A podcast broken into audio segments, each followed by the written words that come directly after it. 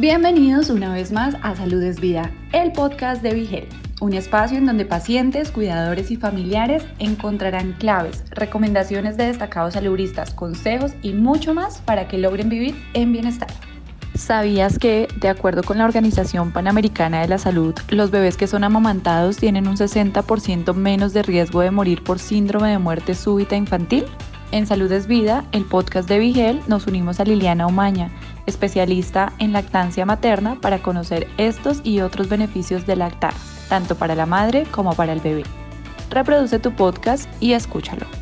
En la semana que se celebra en estos momentos sobre la lactancia materna, queremos conocer los beneficios de este proceso. Y qué mejor que Liliana Omaña para conocer un poco más sobre los beneficios que trae la lactancia. Hablemos primeramente sobre qué es la lactancia para, para aquellas madres que comienzan con este reto. Liliana. Hola Mariliana, ¿cómo estás? La lactancia es un proceso en el cual las mujeres en su estado de ver que estaba embarazada pueden lactar con leche humana a ese bebé. Es un proceso donde siempre se habitualmente se habla sobre que estamos alimentando un bebé pero cuando hablamos de lactancia humana, realmente no solamente le estamos filtrando todos los nutrientes, como tú dices, sino además estamos alimentando ese bebé en su forma emocional, en su forma espiritual. Yo siempre le digo a las mamás, cuatro de los cinco sentidos están en la carita del bebé precisamente por eso, porque cuando el bebé nos huele, nos, nos saborea, nos ve, nos escucha, es todo un vínculo de alimentación, no solamente para ayudar a crecer ese bebé físicamente, sino también en toda su parte emocional. Siempre he pensado, ¿verdad?, que la lactancia es un proceso donde nos acercamos más al bebé, ¿verdad? Donde hay esa conexión. Y muchas madres lo describen como el proceso más maravilloso existente porque tienen a su bebé estando muy cerquita de, de ellas. Yo creo que esa es la parte, digamos, psicológica del proceso que más debemos recalcar. Sí, y más difícil, Mariana. Mira que en este momento las mamás, como yo siempre les digo, pasan dos cosas importantes en la vida de una mujer. Primero, mide su maternidad dependiendo del número de onzas que produce, cosa que no debería ser así. Y segundo, imagínate tú 20 horas al día con un bebé en brazos, todo lo que puedes pensar. Dios mío, esto va a ser así, voy a estar aquí todo el tiempo, no voy a volver a salir, no voy a volver a tomar café, no puedo volver a tomar vino, no puedo volver a caminar, no puedo volver a fiestas, no puedo volver a conciertos. Entonces es un estado emocional muy fuerte para las mamás y creo que parte de prepararse tanto física, las mujeres les falta mucho prepararse emocionalmente para la lactancia. ¿Cómo se, se hace eso? ¿Cómo? Porque no hay un libro que te diga, mira, vamos a ser mamás de esta manera. ¿Cómo usted diría que, cómo usted enseña a, las madres a ser, a ser madres lactantes? Esas familias lactantes es comenzar primero por ahí. Yo siempre les digo a las mamás, esto es parte del proceso de familia. Cuando nos dicen que están embarazadas, todas las mamás piensan en decorar un cuarto que no van a aprovechar por los próximos ocho meses, comprar una cantidad de cosas y nunca ni siquiera las mujeres se miran frente a un espejo a decir, oye, ¿cómo son mis senos? ¿Cómo son mis pezones? ¿Cómo es mi cuerpo? Porque sabemos que los ginecólogos nos miran de la cintura para abajo y quién nos mira de la cintura para arriba. Dime qué profesional en ese momento te mira de la cintura para arriba. Nadie. Te toca a ti como mujer empezarte a preguntar, ¿qué quiero yo? ¿Quiero lactar? No quiero lactar. Está perfectamente sano decidir, no quiero lactar. ¿Y cómo me voy a preparar para ese proceso? Pero si mi propósito es lactar, entonces yo me preparo física, físicamente, cómo son mis senos, qué tengo que hacer, qué tipo de pezón tengo, necesito pezón, no necesito, he tenido cirugías, tengo alguna enfermedad de base, porque el 100% de las mujeres producen leche, Mariliana, pero el 100% de las mujeres pueden lactar exclusivamente a sus bebés. La respuesta es no. Hay un 5% de esas mamás que por alguna enfermedad de base, cirugías de senos, peces mamarias, eh, obesidad mórbida, hipotiroidismos no tratados, resistencia a la insulina, no van a producir la cantidad de leche que ese bebé necesita. Entonces, ¿cómo me preparo yo para asumir esos retos cuando soy una mamá que quiero lactar al 100%? Pero no solamente yo, mi pareja qué piensa, voy a lactar en público, me va a ayudar en la noche, se va a levantar, le va a sacar gases, le va a hacer el conteo de pañales. Mi familia qué piensa.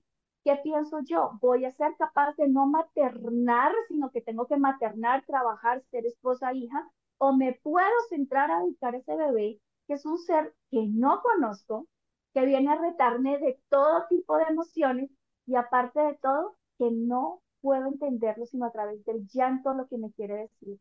¿Estoy lista para eso? Sabemos los beneficios, ¿verdad?, que tiene para los niños recibir la leche materna, pero le pregunto, ¿qué beneficios tiene estrictamente para la madre?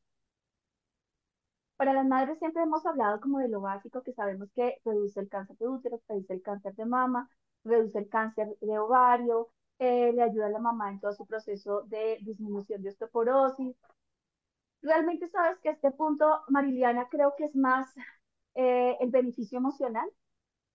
Lo que yo te decía, las mamás tienen muchos retos con respecto a esto y cuando tú hables con una mamá que no pudo lactar, puede que su hijo tenga 10 años y cuando hablan de ese proceso de lactancia lloran, me fue muy mal, yo hubiera querido lactar. Entonces creo que es mucho más el proceso emocional que las mamás realmente tienen, como que es un reto muy personal que tienen.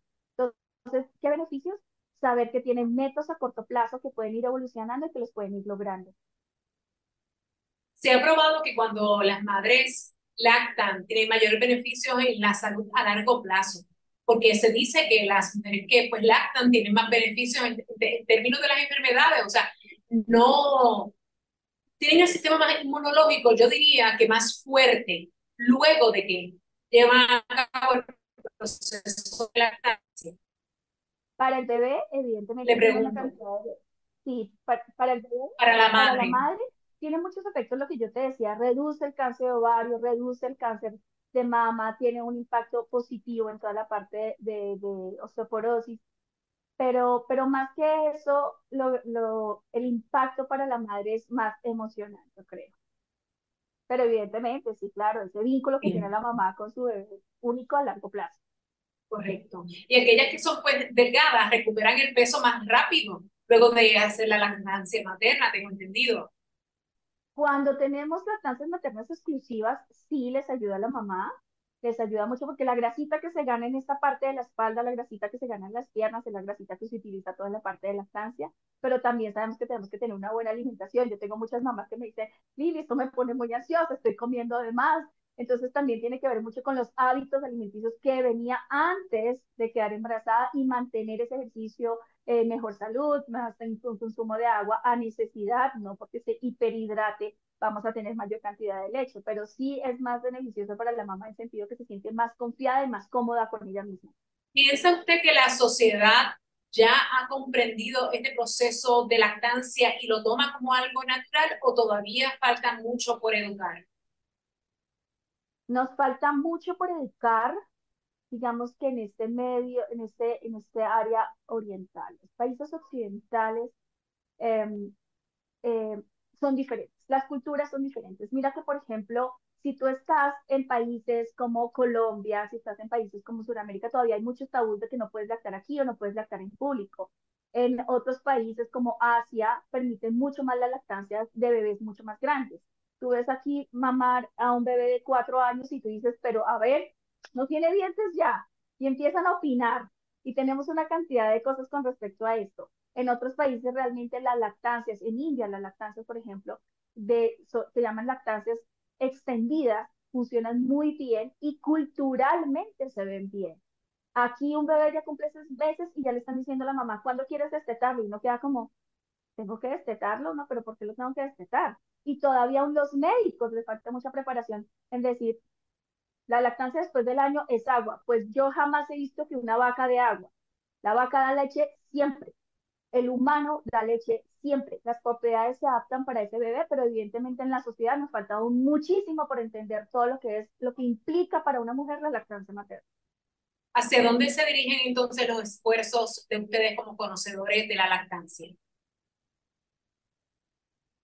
Yo principalmente, yo soy personal independiente en Colombia, trabajo como consultora independiente aquí en Colombia y creo que los esfuerzos que estoy dirigiendo es a preparar a las familias hay, el Estado colombiano tiene muchas actividades con respecto a preparar personal de salud. Lo que pasa es que traemos tantos mitos con esto que realmente siempre vamos a subestimar la lactancia.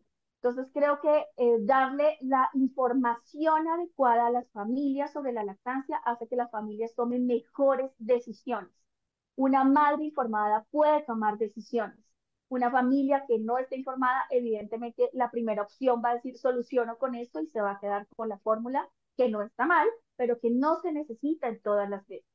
Entonces, realmente que mi esfuerzo personal y el esfuerzo que todas las mujeres deberíamos tener es prepararnos para saber sobre un tema que realmente nos interesa y que va a ser en pro del beneficio de la salud de ese bebé.